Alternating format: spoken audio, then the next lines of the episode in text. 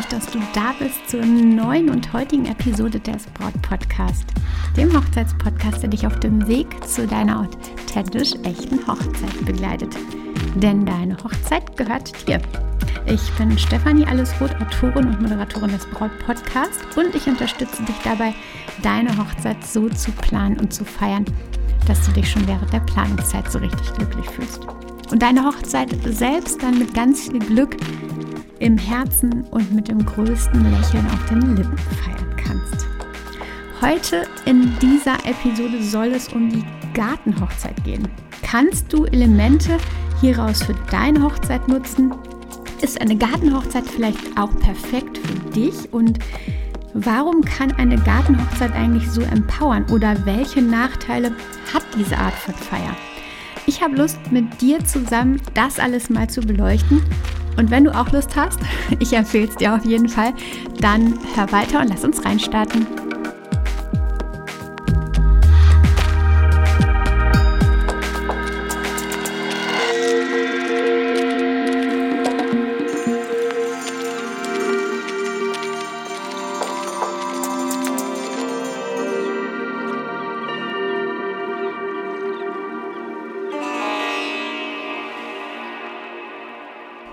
Herzlich willkommen, meine Liebe. Ich freue mich so, dass wir ein bisschen Zeit zusammen verbringen, du eingeschaltet hast und äh, diese Folge ja mit mir zusammen irgendwie auch gestaltest in dieser besonderen, ja fast schon irgendwie auch magischen Zeit, die du gerade erlebst, also die Zeit der Hochzeitsvorbereitung, möchte ich dir an dieser Stelle, bevor wir richtig tief reinstarten, noch einen ganz besonderen Tipp geben. Denn ich habe ja über die letzten Jahre hinweg einen einzigartigen und ich muss auch sehr zugeben, ähm, unterhaltsamen Test entwickelt für dich. Um, ähm, er lässt, also dieser Test lässt äh, sich so durchlaufen, dass du deine individuelle Brautphase ermitteln kannst.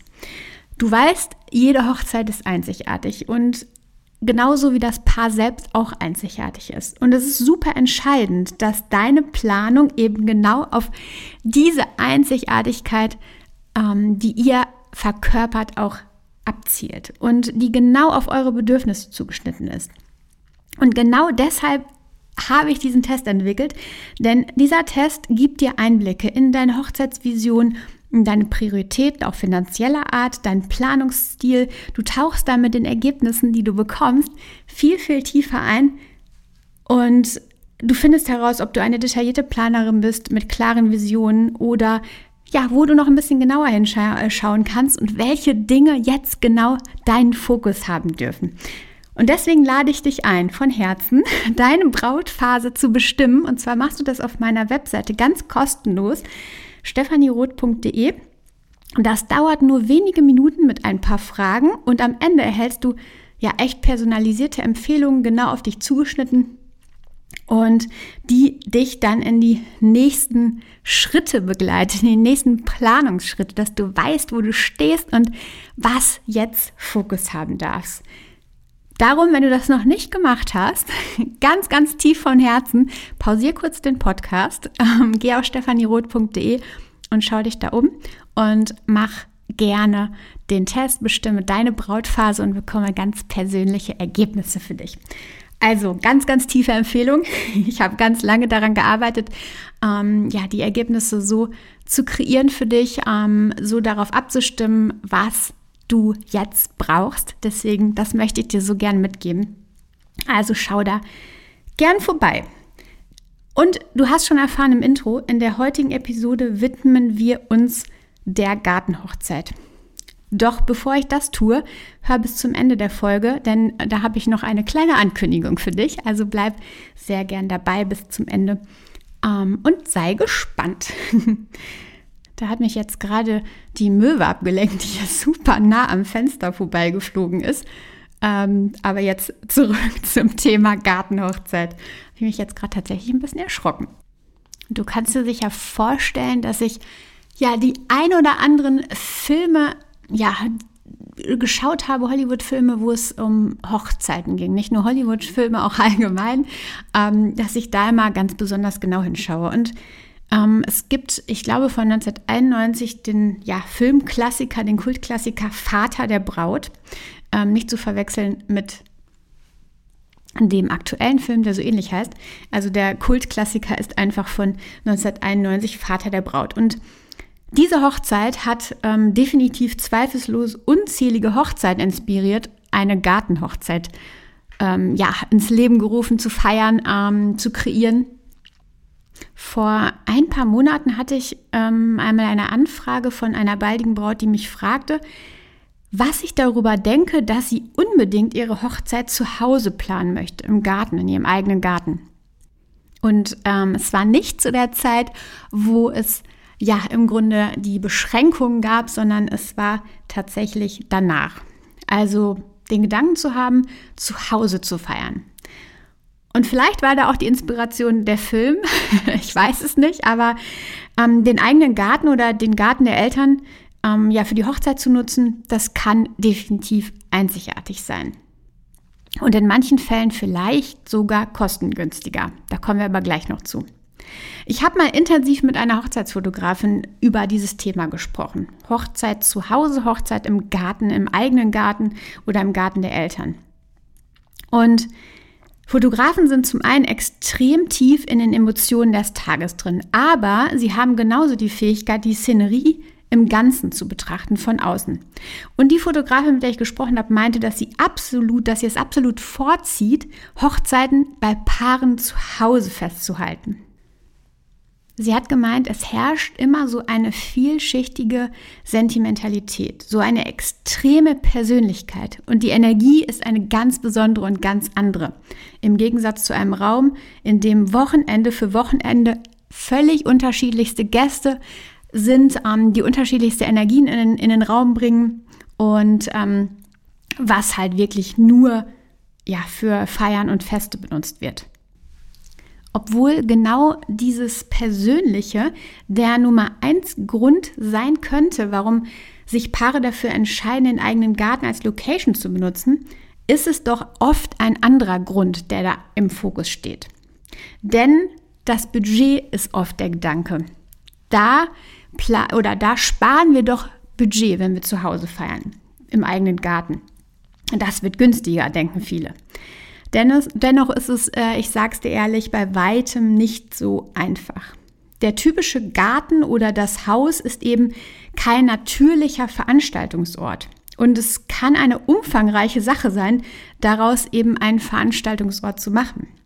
Es ist so, dass man aus dem Nichts ja im Grunde etwas erschafft heraus. Hochzeiten zu Hause, ah ja, die erfordern in der Regel definitiv mehr Aufwand. Mehr Taue, die eben ans Rick müssen. Und je nachdem, wie viele Gäste ihr erwartet oder was ihr euch vorstellt, braucht es gegebenenfalls Toiletten, Parkmöglichkeiten, eine geeignete Tanzfläche, ja, eine schlechte Wetteralternative, zum Beispiel ein Zelt, extra Tische, Stühle, ein Caterer, Servicepersonal, all das. Und obwohl die Miete für den Rasen, für euren Rasen oder den Rasen bei den Eltern im Garten vermutlich bei 0 Euro liegt, kann das Budget trotzdem ganz schnell im Sand versickern. Und eine wichtige Frage ist außerdem, wie entspannt sind denn eure Nachbarn eigentlich? Klar ist, eine Hochzeit wird selten von der Lautstärke einem entspannten Filmabend unter Freunden gleichen. Ich glaube, es war 2019, als Susanne und ihr Liebster ihre unglaubliche, ich sag's dir wie es ist, Gartenhochzeit feierten. Im eigenen Garten. Sie wohnten aber in einem Dorf mit vielleicht ja, acht bis zehn Häusern. Ausreichend Parkmöglichkeiten gab es auch dort und eben entspannte Nachbarn. Susanne hatte immer, wirklich schon ganz, ganz lange Zeit, von dieser Hochzeit im eigenen Garten geträumt. Und da musste erstmal das Haus kommen und der Garten natürlich dazu. Und die Hochzeit fand erst dann statt, nachdem der Garten mit dem Bagger präpariert war. Es gab ein Zelt und es war wirklich herrlich. Trotz keiner wirklich kleinen Gesellschaft, irgendwie war das Ganze total intim. Es gab Sitzgelegenheiten zum Chillen, eine lange Tafel und die Gäste verloren sich nicht in einer weitläufigen Location, sondern es war einfach alles so richtig heimlich. Es war irgendwie schön, kompakt und persönlich und die Stimmung absolut, absolut hinreißend. Und ich glaube, das Brautpaar fühlte sich auch super, super wohl. Ein großer Vorteil für die beiden war auf jeden Fall, das haben sie berichtet, dass ja, sie in Entspanntheit alles vorbereiten, aufbauen und auch lagern konnten. Also natürlich, klar, es ist immer etwas aufregend, aber in einer Location ist es häufig so, ähm, wenn freitags noch eine Hochzeit stattfindet, dann habt ihr erst vielleicht am Samstagvormittag die Möglichkeit, alles für euch aufzubauen, ähm, zu dekorieren oder äh, dem Floristen die Möglichkeit zu geben, zu dekorieren. Ähm, es kann vielleicht auch sein, dass noch vorher irgendwie der Raum anderweitig vergeben ist und auch bei Freitagshochzeiten äh, ja es ein bisschen herausfordernd ist, weil die Zeit einfach sehr, sehr eng ist. Hier war es so, es war deren Garten und alles konnte ja zur richtigen Zeit, zur entspannten Zeit aufgebaut werden, geplant werden, kreiert werden, ähm, gelagert werden im großen Keller. Ähm, und das war definitiv ein großer Vorteil. Definitiv wichtig übrigens auch, dass man im eigenen Garten oft auch die Deko sparen kann. Der Garten steht vermutlich schon für sich selbst. Und es gibt aber ein Detail, wo ich dir sage, da solltest du definitiv nicht sparen, nämlich beim Thema Beleuchtung.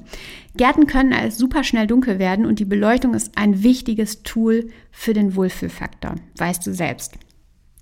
Garten und Zelt sollten also schön beleuchtet sein, um Sicherheit und aber vor allen Dingen Atmosphäre zu gewährleisten.